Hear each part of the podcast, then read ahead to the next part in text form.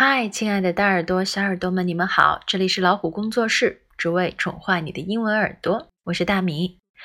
今天天天练要分享的这句话是 “Take it or leave it”，要不要随你的便？要么接受，要么放弃，要不要随你的便？反正就是不容讨价还价的意思。Take it or leave it。那么看一下发音的部分 ，take，t a k e，a space e，a，take，末尾的 e 不发音，it，or，o r or，表示或者，leave，l e a v e，leave，长音 e。